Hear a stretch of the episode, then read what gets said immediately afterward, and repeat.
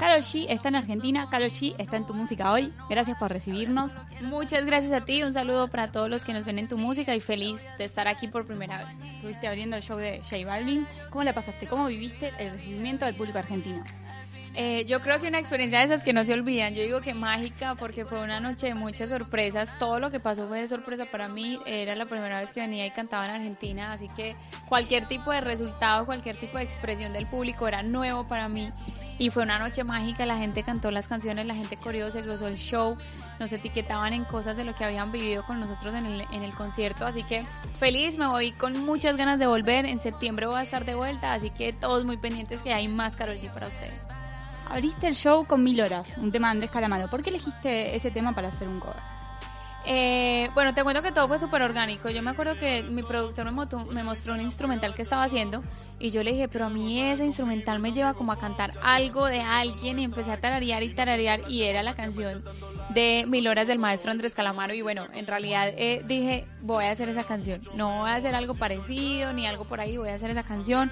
Buscamos, conseguimos todos los permisos, me conocí con él en Bogotá, en Colombia, una experiencia muy bonita y bueno, era como mi as bajo la manga para venir a Argentina. Yo ayer dije, para salir, voy a salir con una canción de la que aquí se sientan orgullosos y que la gente conozca y se sepa y salimos con Ya no te creo, que se llama la versión que yo hice.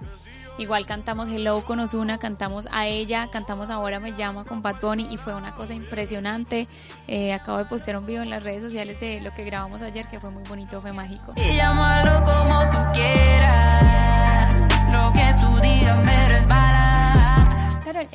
reinando, digamos, en un, en un género que es más masculino, digo, que, que está dominado por hombres. ¿Cómo es eso? ¿Cómo lo vivís? ¿Por qué elegiste este género? Bueno, te cuento que yo cuando empecé, ya como Carol G, el primer día que me llamé Carol G oficial, eh, firmé mi primer contrato con una disquera que trabajaba reggaetón, los artistas de reggaetón en Puerto Rico. Así que digamos que de primerazo me lo impusieron. Carol G, vas a ser una artista urbana, esto y lo otro, pero ellos querían que yo fuera ese reggaetón que nunca puedo entrar de una mujer, como, como esa competencia entre los hombres, eh, eh, no sé, sonaba muy, yo le digo que sonaba como sucio, como no muy profesional, no me gustaba mucho, eh, yo era más de letras románticas, de composiciones un poquito más elaboradas, mm, de mucho amor, desamor, despecho, hasta que yo creo que con el tiempo le, le dimos el color que era, ¿me entiendes? Con el tiempo encontré como esa identidad de Carol G, que me gustaba de la música urbana, de la música pop, de las baladas, y eso es lo que hoy en día soy. Al principio fue muy difícil, pero hoy puedo decir que ya tenemos las puertas abiertas y la gente está empezando a consumir el proyecto. Recién me contabas cómo nace un poco tu vínculo con el género urbano, pero ¿cómo nace tu vínculo con la música? Con la música, ese vínculo yo creo que lo traigo de, la sangre, de las venas, como digo yo. Eh, mi papá siempre quiso ser cantante. Cuando él se dio cuenta que yo tenía ese talento, pues desde muy pequeña, él presionándome, me llevaba a clases de música, clases de instrumentos musicales. Estudié cinco años de, en el semillero de música a la universidad. O sea, siempre he tenido esto como mi plan de vida nunca ha sido un plan B y creo que ha sido muy importante para mí haber tenido la oportunidad de, que mis padres me apoyaran porque eh, es algo muy a favor. Y bueno, ese fue mi vínculo con la música desde pequeña. Mis primeras tarimas fueron con mis papás, con mi papá que cantaba en los pueblos y en los barrios. Cantábamos música de Pimpinela cuando yo tenía cinco años y de ahí viene como ese amor por las tarimas, por los escenarios y hasta el día de hoy que, que ya yo no lo acompaño a él, pero él me acompaña a mí en este proceso. ¿Imaginaste una vez todo lo que está pasando, por ejemplo, con el éxito de Ahora me llama?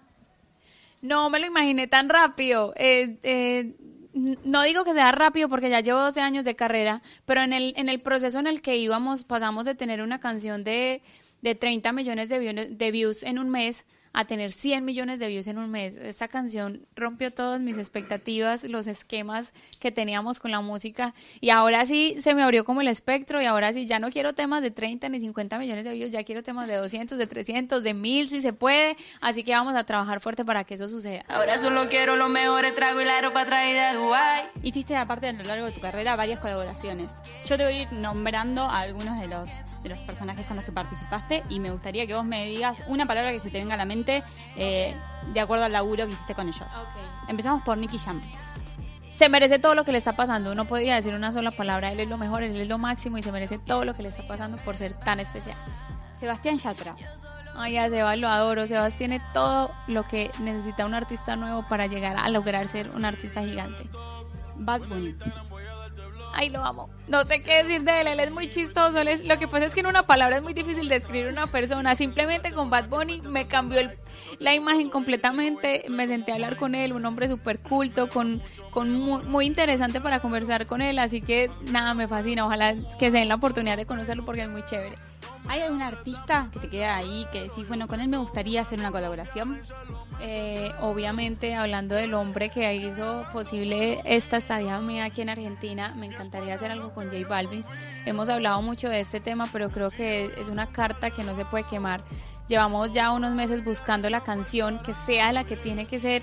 Y si no, y si no siento que la canción, no va a pasar hasta que no sea así porque quiero que sea el éxito mundial de Carol G. Así que es- él es el artista con el que quiero grabar así fuerte, fuerte. Y me encantaría hacer algo también con Rihanna que, que la amo, que como mujer yo soy súper fan. Creo que tenemos muchas cosas en común y me encanta lo que está haciendo. Me encantaría trabajar con ella. Y llámalo como tú quieras. Contanos qué vas a estar haciendo y cómo sigue el, el resto de tu año. Bueno, voy a estar en septiembre, tengo, eh, tengo una gira de varias fechas aquí, conciertos, estoy muy emocionada, se suponía que esa iba a ser mi primera visita a Argentina, pero pues nos, nos cogieron con la sorpresa.